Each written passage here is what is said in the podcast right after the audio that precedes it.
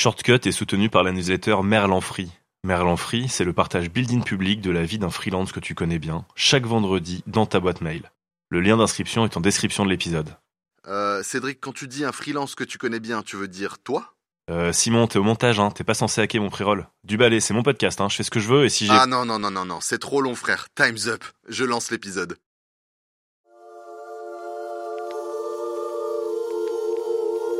Une école différente, basée sur la recherche, et adossée à un département d'université ou à une institution qui forme des enseignants. C'est possible? C'est en tout cas la promesse de la Lab School. Et on en parle tout de suite dans un épisode autour d'une éducation alternative. Shortcut, shortcut, shortcut. Shortcut. Ton raccourci vers l'indépendance. Ah, très bien, parfait. Excellente méthode d'éducation. Oh. Tu es content de ta composition française? Oui, elle est pas mal. Sa citation que j'aime beaucoup, c'est euh, l'école euh, n'est pas une préparation à la vie, l'école c'est la vie. Et il est considéré là aussi l'école comme une micro-société et euh, il parle beaucoup de learning by doing, donc c'est apprendre en faisant. Je m'appelle Cédric Costa. Je me suis lancé en freelance en 2017 et je peux te dire que c'était la meilleure décision professionnelle de ma vie. Dans Shortcut, je partage mon expérience aux personnes qui veulent se mettre à leur compte, mais aussi à celles qui le sont déjà. En combinant les enseignements que j'ai tirés au témoignage des invités, Shortcut te donne le coup de pouce nécessaire à la réalisation de tes projets les plus fous. Un seul objectif, t'aider à passer à l'action à toutes les étapes de ton voyage vers l'indépendance. Aujourd'hui, on reçoit la créatrice de l'association La Lab School, que vous pourrez retrouver sur labschool.fr. J'ai adoré faire cet épisode qui m'a permis de me poser un tas de questions en amont et d'avoir eu la chance d'en discuter avec une personne extrêmement calée sur le sujet. C'est Pascal Hague dans Shortcut et on la laisse se présenter. Alors Pascal Hague euh, est maître, maîtresse de conférence à l'école des hautes études en sciences sociales, euh, donc chercheur avant tout, et euh, aussi avec un parcours un peu atypique parce que j'ai d'abord euh, eu un parcours musical, je faisais de la musique euh, baroque, je jouais du hautbois baroque et du clavecin, puis euh, je me suis engagée dans un cursus universitaire très différent de l'éducation, je travaillais sur une langue ancienne de l'Inde qu'on appelle le sanskrit et je me suis intéressée à la grammaire de cette langue qui avait la spécificité d'être une langue indo-européenne, donc la même famille que les langues comme le français, l'anglais, l'allemand euh, et d'autres langues, mais avec une réflexion linguistique sur euh, qui, qui, était totalement indépendante de la réflexion qu'on peut avoir dans la tradition gréco-latine. Donc voilà, c'était vraiment très éloigné de l'éducation et finalement, au bout de quelques années, j'étais euh, toujours fascinée, intéressée par ce que je faisais, mais je me rendais compte que l'utilité sociale de mes recherches laissait un peu à désirer. Entre-temps, j'étais devenue maman, je travaillais, donc comme je l'ai dit, à l'école des hautes études en sciences sociales où j'étais entourée de chercheurs, d'anthropologues, de sociologues, de chercheurs en sciences politiques qui travaillaient sur des questions d'actualité, des questions euh, qui avaient beaucoup de sens et qui permettaient de mieux comprendre le monde dans lequel on vivait. Et moi, je travaillais sur des textes du 5e siècle euh, au 4e siècle avant notre ère, sur des manuscrits que je disputais euh, aux termites euh, dans les bibliothèques indiennes, mais qui n'intéressaient pas grand monde, à part peut-être quelques nationalistes hindous. Et, et j'ai eu vraiment une... Bon, après, c'est peut-être, on appelle ça la middle age crisis ou midlife crisis, mais, mais je me suis vraiment posé beaucoup de questions sur ce que je faisais, pourquoi je le faisais, et si j'avais envie de faire ça jusqu'à la fin de mes jours, ou si j'avais envie de faire autre chose. Et là, je, bah, je tiens à exprimer d'ailleurs toute ma, ma, gratitude à mon institution parce que j'ai été très bien accompagnée dans ces, ces réflexions euh, et j'ai eu la possibilité de reprendre, tout en continuant mes séminaires et mes recherches dans le domaine de l'Inde, mais à reprendre un cursus en présentiel, en psychologie, qui m'a mené à une seconde thèse. Euh, et je dis seconde parce que vraiment, je pense que c'est la dernière, j'en ferai pas une troisième.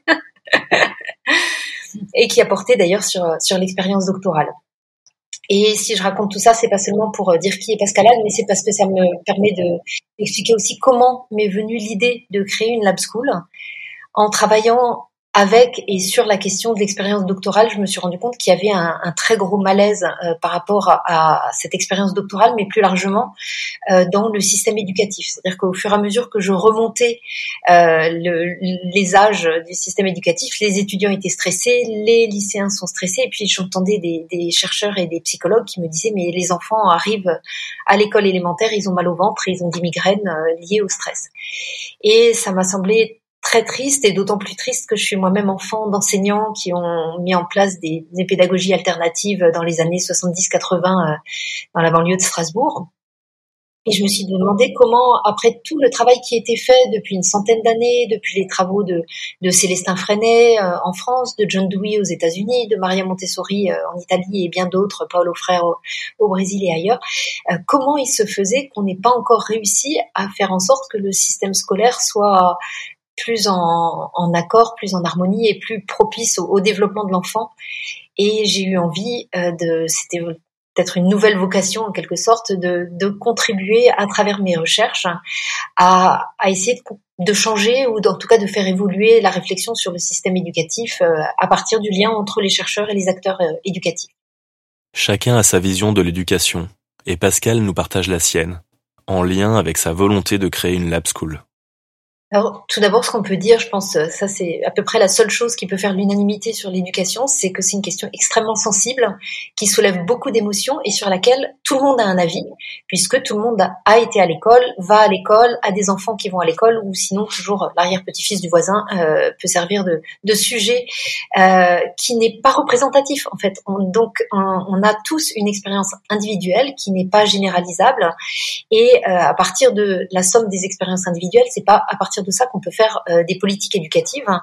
Et en tant que chercheur, ce qui m'a semblé intéressant, c'était de voir ce qui se faisait ailleurs et aussi quelles étaient les pistes euh, utilisées dans d'autres pays et notamment les pays où les systèmes éducatifs fonctionnent euh, peut-être mieux qu'en France où en tout cas il y a un malaise moindre et surtout des écoles qui reproduisent moins les inégalités que ne le fait le système français en s'appuyant sur la recherche. Et l'une des caractéristiques caractéristique du système français, c'est aussi l'absence de lien, ou en tout cas la fragilité des liens entre euh, les acteurs éducatifs et les chercheurs. Les chercheurs sont dans leur laboratoire, produisent des recherches très intéressantes, mais qui ne sont pas transférées dans les pratiques, et euh, les, les, les acteurs éducatifs, les enseignants et enseignantes nous disent très souvent, mais vous, vous venez chercher des données, vous venez euh, dans les classes, mais après, on ne sait pas ce que vous faites et on ne sait pas quoi faire, même des résultats de la recherche. Donc, j'ai eu envie de contribuer à ce rôle de passeur hein, entre le monde de la recherche et, euh, et les, acteurs éducatifs dans les classes, dans les écoles. Et j'ai découvert un modèle qui existait ailleurs, qui existe depuis la fin du 19e siècle, donc c'est pas récent, qu'on appelle des laboratory schools ou des lab schools en plus, court, qui sont des écoles laboratoires, donc des écoles adossées à des équipes de recherche qu'on pourrait comparer, hormis la dimension clinique, qu'on pourrait comparer à un CHU où travaillent euh, des chercheurs et des médecins et où les, les personnes malades peuvent bénéficier de traitements de pointe euh, lorsqu'ils en ont besoin. Et là, de la même manière, dans une lab school, on peut euh, avoir euh, un lien avec des chercheurs et aller travailler à partir des questions que se posent les enseignants, à partir des difficultés rencontrées, euh, à chercher des solutions dans, dans, le domaine de la recherche et aussi chercher, mettre en place des expérimentations, les évaluer. Et tout ça, j'ai essayé de le faire d'abord dans le public. C'est un petit peu l'histoire qui est importante à connaître hein, parce que j'ai dit que j'étais enfant d'enseignant du public et ça a été très très difficile pour moi de créer une école qui, par la force des choses, est devenue une école privée. J'ai contacté euh, à, l'époque euh, des responsables euh, à l'Élysée, au ministère de l'Éducation, au rectorat. J'ai rencontré beaucoup de monde et j'ai eu un, accueil très favorable, beaucoup d'intérêt, mais il ne s'est rien passé concrètement. Entre autres parce qu'en France, on a ce principe qui, en soi, est vraiment positif, mais qui est parfois mal, mal appliqué, qui est le principe de l'égalité. Et donc créer une école qui serait une école publique et qui bénéficierait d'un accompagnement spécifique euh, de la part de chercheurs de manière intrinsèque, organique et euh, durable, pouvait euh, créer une rupture d'inégalité et donc finalement il ne s'est rien passé. Donc l'école n'a pas pu se créer dans, dans le système public et en prenant conseil auprès de personnes qui étaient elles-mêmes très favorables à l'éducation nationale et, moi j'ai un attachement vraiment profond au service public. Certaines personnes m'ont dit que finalement peut-être c'est aussi à partir d'initiatives qui, qui naissaient en dehors de l'institution mais en lien étroit avec l'institution. J'étais vraiment toujours en, lien avec des personnes du rectorat, avec des enseignants euh, du public, euh, qu'on avait le plus de chances de faire bouger les choses. Et effectivement, la Lab School a ouvert en 2017 et tout en, en grandissant, il y a eu des projets de recherche euh, qui euh, nous ont associés avec euh, une circonscription dans le 17e arrondissement. Une circonscription, c'est un ensemble d'écoles à l'échelle d'un quartier, donc dans un, une circonscription de Paris, pour devenir plus euh, des écoles apprenantes, des établissements apprenants. J'ai accompagné une école publique sur euh, l'accompagnement aux émotions des enfants euh, à l'école maternelle. Et en ce moment, avec Marlène Martin, qui est la directrice pédagogique de la Lab School Paris et qui est doctorante à l'université de Caen, nous travaillons avec l'Académie de Versailles sur la formation des enseignants de CPD doublé en collaboration avec des chercheurs de l'université de, de Paris-Dauphine. Donc voilà, ce, lien avec la recherche et avec l'éducation nationale est pour moi euh, une, une des caractéristiques de la Lab School, en tout cas telle que moi je l'ai créée, telle que je l'ai envisagée, et ça me semble vraiment très important de partager ce qui se fait à la Lab School avec l'extérieur le plus possible. Les fondateurs, les pionniers, euh, j'ai parlé de Célestin Freinet, j'ai un biais aussi parce que je suis enfant d'enseignants qui ont pratiqué cette pédagogie et qui s'y sont formés, euh, mais qui me semble très adaptée encore aujourd'hui et très pertinente avec tout le courant qu'on appelle aussi le courant de l'éducation nouvelle, dans le sens où ça envisage l'école comme une micro-société dans laquelle les apprentissages à effectuer sont effectivement lire, apprendre, compter, vivre ensemble, mais justement vivre ensemble aussi en s'exprimant, en apprenant à débattre, en découvrant, en expérimentant la citoyenneté à, à à échelle réduite, à l'échelle de, la classe ou de l'école. Et ça, ça me semble très important et c'est très proche de la vision de l'autre euh, grand chercheur et, pédagogue que j'ai cité, qui est John Dewey. Et John Dewey était, euh, a créé la première lab school à l'université de Chicago euh, à la fin du 19e siècle, hein, en, en 1896. Euh, et, et, a beaucoup marqué les esprits euh, en, en, Amérique du Nord hein. euh, en, parlant son, son sa citation que j'aime beaucoup, c'est euh, l'école euh, n'est pas une préparation à la vie, l'école c'est la vie. Et il considérait là aussi l'école comme une micro-société et euh, on parle beaucoup de learning by doing, donc c'est apprendre en faisant. Et donc c'est l'apprentissage expérientiel qui euh, n'empêche pas les, les, apprentissages classiques. Hein. On apprend quand même ces tables de multiplication, mais il s'érigeait vraiment en réaction contre un système d'apprentissage qui était fondé principalement sur la répétition et le par cœur, et pas tant sur euh, la compréhension et l'appropriation des savoirs euh, à son époque. Et donc je pense qu'on n'est pas si éloigné de, de, la vision de Freinet. En tout cas, ils ont beaucoup de choses en, en commun. Non, c'est à peu près à l'époque de Freinet, c'est il y a une centaine d'années. Non, c'est des, des courants qui ont connu un renouveau récent, mais, euh, mais qui, qui, ne sont pas très récents. Et finalement, les, les courants plus récents de ce qu'on peut en voir, c'est pas forcément associé à une personne en particulier, c'est plutôt associé à des courants de recherche. Et c'est en cela que, que la, le concept de lab school me semble intéressant.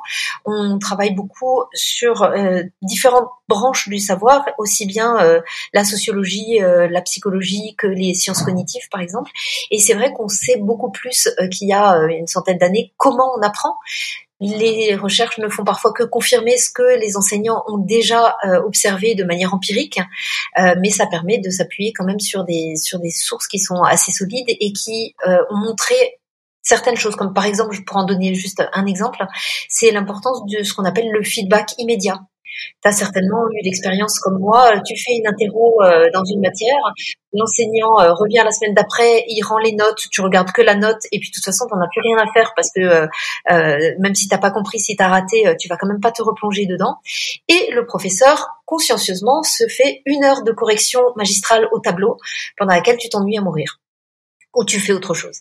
Et ça, c'est typiquement complètement inutile puisque l'enfant euh, n'est plus mobilisé. Donc ça, ça pose la question de la note aussi. Hein. On sait que la note euh, diminue la motivation intrinsèque puisque le but c'est simplement de voir si on a une bonne note ou une mauvaise note, mais pas chercher forcément à, progresser.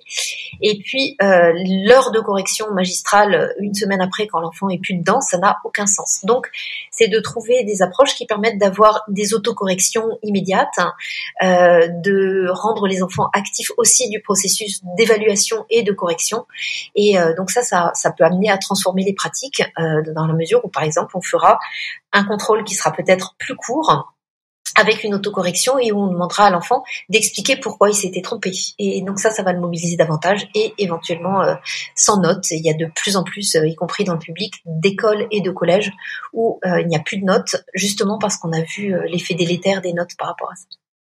Après ces rappels essentiels, on en arrive à la lab school. Que viennent y chercher les parents et à quoi ressemble une journée typique? Pourquoi des parents viennent chercher une école comme la Lab School? Il y a beaucoup de, enfin, il peut y avoir des raisons différentes, mais la principale que les parents nous disent, c'est que ils cherchent une école qui ne soit pas une loterie. C'est-à-dire que la plupart des parents sont très attachés eux aussi à l'éducation nationale, mais ont pu souffrir craindre euh, pour leur enfant une année de tomber sur un enseignant magnifique et une autre année sur un enseignant peut-être en souffrance ou euh, ou absent tout simplement parce qu'il est malade. Et euh, donc il y a une recherche de je pense, d'une structure dont les valeurs sont proches de l'éducation nationale, mais euh, où l'accompagnement des enfants peut se faire de manière cohérente à l'échelle de l'ensemble de la scolarité et pas une année avec un prof freiné, une année avec un prof plus traditionnel et quelque chose de finalement très aléatoire et pas forcément très structurant pour les enfants.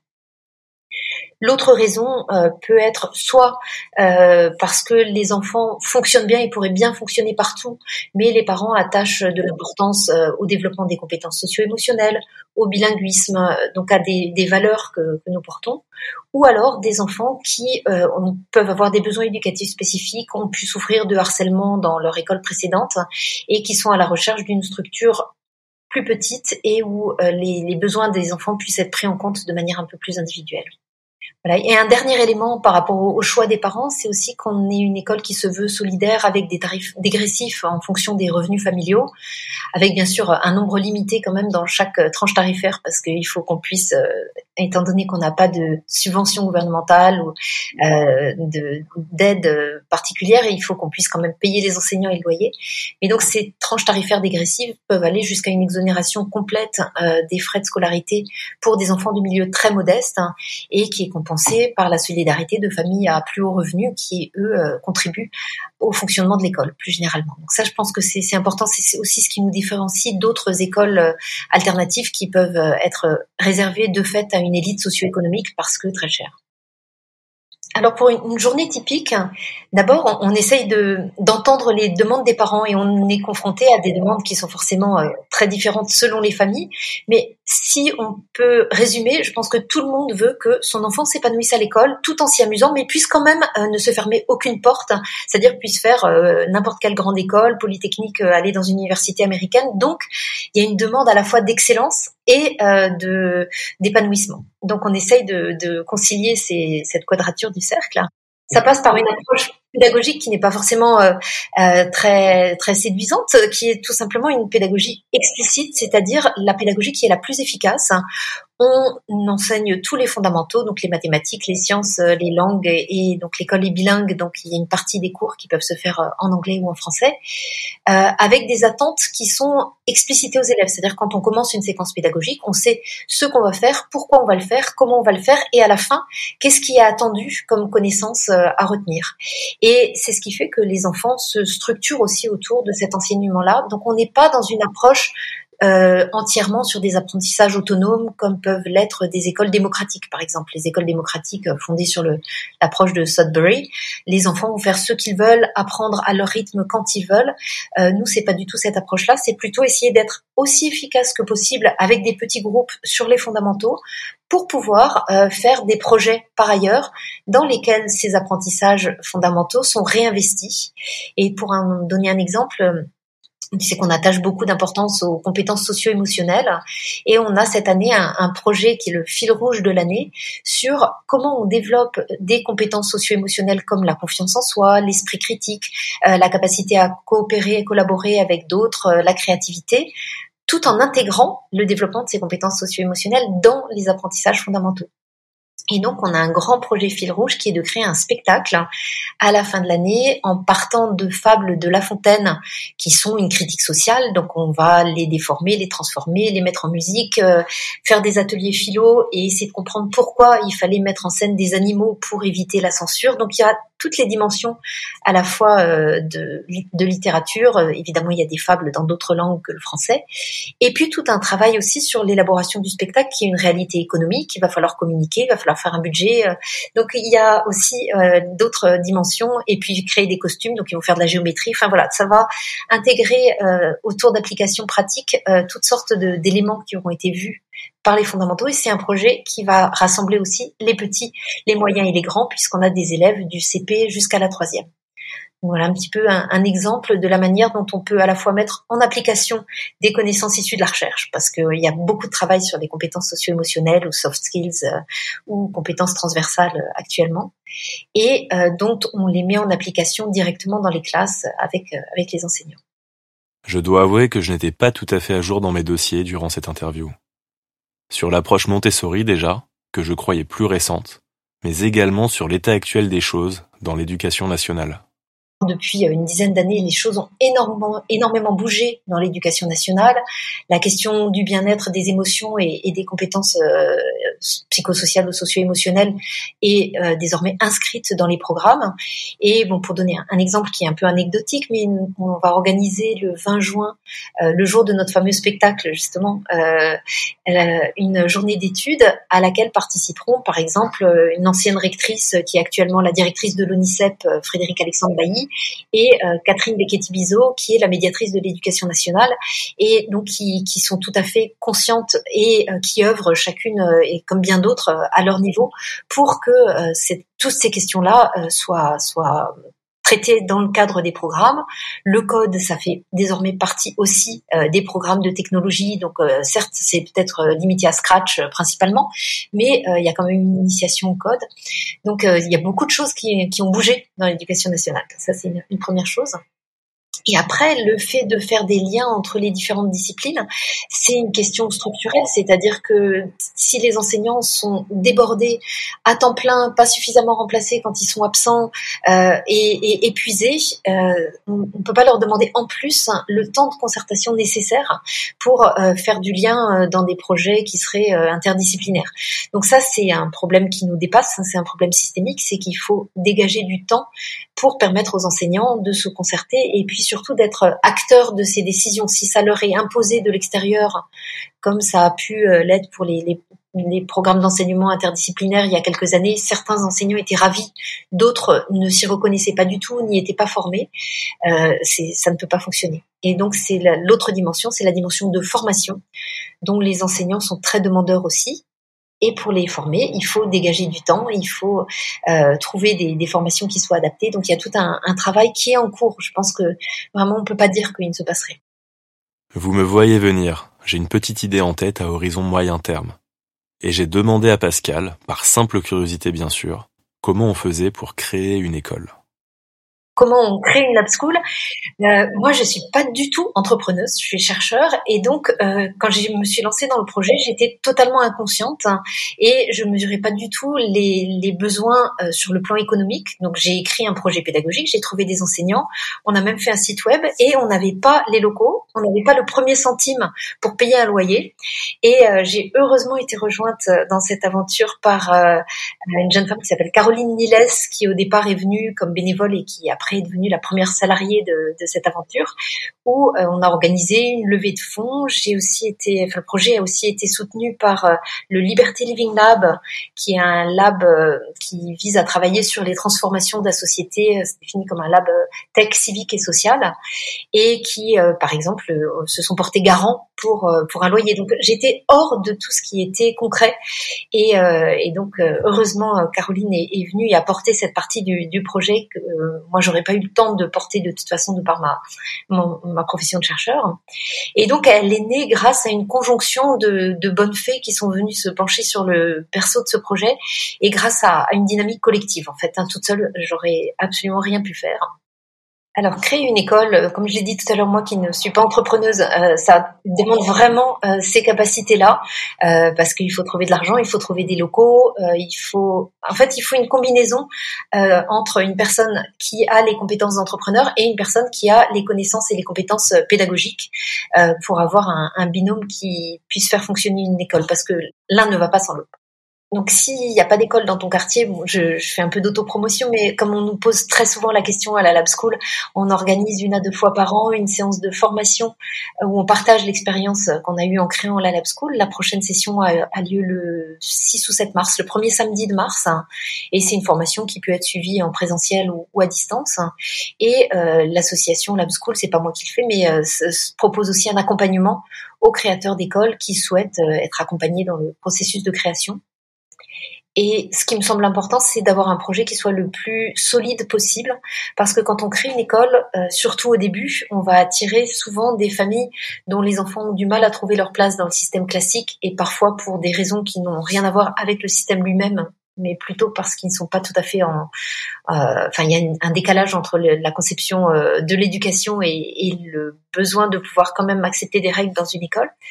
Et euh, donc, nous, notre expérience a été la première année, on s'est retrouvé avec un tiers d'enfants avec des comportements violents, mais vraiment violents, auxquels on n'a pas su répondre. Et ça a été une première année très compliquée.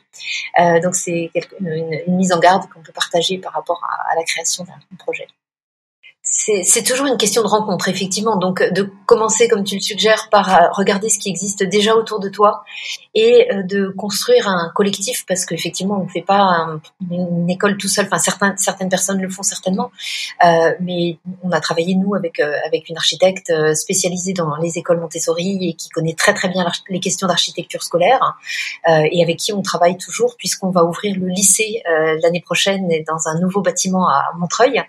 Et donc, on on, est en contact très très régulier avec elle. Et la première chose est effectivement d'aller voir s'il y a une ouverture de la part de structures déjà existantes. Après, si c'est quelqu'un qui a créé sa propre école, il n'a pas forcément envie euh, d'avoir quelqu'un d'autre qui vient s'immiscer dans le projet. Donc c'est une question de d'accord, de rencontre, de valeurs. Et, euh, je pense qu'il y a autant d'histoires que, que de projets, je pense, d'histoires individuelles. Mais sinon, c'est pas insurmontable. Hein. Il faut trouver des locaux qui soient euh, euh, auto, enfin qui soient il faut trouver des locaux qui soient PMR et ERP, c'est-à-dire euh, accessibles aux personnes à mobilité réduite et euh, un établissement euh, habilité à accueillir du public. Il y a toute une série d'autorisations à demander auprès de, du rectorat et, et qui transmet à la préfecture et, à la mairie à différentes instances, ça n'a rien d'insurmontable. Hein. Il y a des, centaines d'écoles qui se créent chaque année. En me posant toutes ces questions sur la création d'une école, je me doutais bien qu'il ne s'agissait pas de la créer de toutes pièces et d'en bâtir les murs, qu'il y aurait sûrement des synergies à trouver avec les acteurs locaux, et peut-être même avec des structures déjà en place. Évidemment, Pascal a des billes sur ce sujet également. C'est une très bonne question et c'est une question qu'on a évoquée avec la direction des affaires scolaires il y a quelques années quand on recherchait des locaux à Paris. Et il était question, puisque euh, des classes ferment à Paris, de nous éventuellement nous donner accès à une, classe qui aurait été euh, disponible ou une partie d'une école. Et ça posait plein de problèmes auxquels nous, on n'aurait pas pensé, mais du type euh, assurance. Qu'est-ce qui se passe s'il y a un problème qui est causé euh, par, par nos élèves euh, aux élèves de, de l'école publique ou inversement? Comment les enseignants accueilleraient l'idée d'avoir une école privée dans leur, dans leur enceinte? Comment on partagerait la cour de récréation? Et ça semblait poser des problèmes suffisamment insurmontables pour qu'en tout cas, ça n'ait pas vu le jour. Mais je pense que rien n'est impossible. On peut imaginer, on voit par exemple des, petites mairies euh, dont l'école a fermé euh, par euh, regroupement avec des communes voisines qui mettent à disposition des locaux pour créer une école alternative. Donc je pense qu'il faut vraiment bien connaître son écosystème, aller explorer, aller rencontrer la mairie, aller rencontrer le conseil de quartier, voir ce qui est imaginable. Et je pense que les choses ne sont pas figées et vont peut-être être amenées à continuer à bouger dans les années à venir. Un système actuel qui bouge, des possibilités pour un système différent, des systèmes hybrides. Il y a de quoi se renseigner pour l'avenir de nos enfants. C'est la démarche que j'ai en tout cas. Découvrir et comprendre l'état actuel des choses, essayer de faire mieux si je pense pouvoir le faire, mais surtout, surtout, me contenter de ce qui existe si je n'y arrive pas. Cela permet d'être gagnant dans tous les cas. Soit je révolutionne le système à mon échelle, soit je l'accepte et je le respecte, faute d'y être parvenu. Et en attendant, en tant qu'entrepreneur, je choisis de soutenir la cause de l'éducation en reversant 1% de mon chiffre d'affaires à l'association de Pascal. Pour les personnes qui souhaiteraient en faire de même, que ce soit pour la Lab School dans l'éducation ou pour une autre association autour d'une cause de votre choix, elle a un dernier message pour vous pour quelqu'un qui a envie de contribuer, de, de choisir sa cause, c'est-à-dire d'avoir une cause qui va vraiment lui parler et euh, où il va avoir plaisir à donner, à contribuer euh, en ayant en ayant choisi cette cause. Ça peut être la planète, ça peut être euh, euh le handicap, ça peut être l'éducation. Enfin, il y a, y a des la santé, il y a des, des milliers de causes et euh, et des, des besoins immenses un peu partout. Et euh, dans notre cas, en tout cas, les dons qui nous sont faits, comme celui que tu nous as très gentiment fait il y a quelques semaines, euh, sont intégralement utilisés pour euh, des bourses pour des enfants de milieux euh, socialement et culturellement défavorisés. C'est-à-dire, c'est pas seulement des familles économiquement euh, pas très riches, parce qu'on a plein de start-upers qui se lancent et qui gagnent pas un, pas un sou euh, et qui voudraient mettre leurs enfants chez nous en, en étant exonérés de frais de scolarité. Mais c'est vraiment pour des familles culturellement et socialement défavorisées pour permettre à tous euh, d'accéder à cette euh, à cette mixité et permettre aussi à nos élèves de milieux plus favorisés de grandir en étant entourés euh, par une diversité d'élèves et de pas vivre dans une petite bulle de l'entre-soi qui est quelque chose contre quoi je me bats. Ça te donne des idées? Si tu découvres le podcast que ce n'est pas encore fait, tu peux mettre 5 étoiles sur Spotify et Apple Podcast, le partager à tes potes et t'abonner pour être notifié quand un nouvel épisode débarque. Dans le prochain, on accueillera une digitale nomade du Turfu. C'est sur ce magnifique teasing que je te quitte et que je te dis à très bientôt.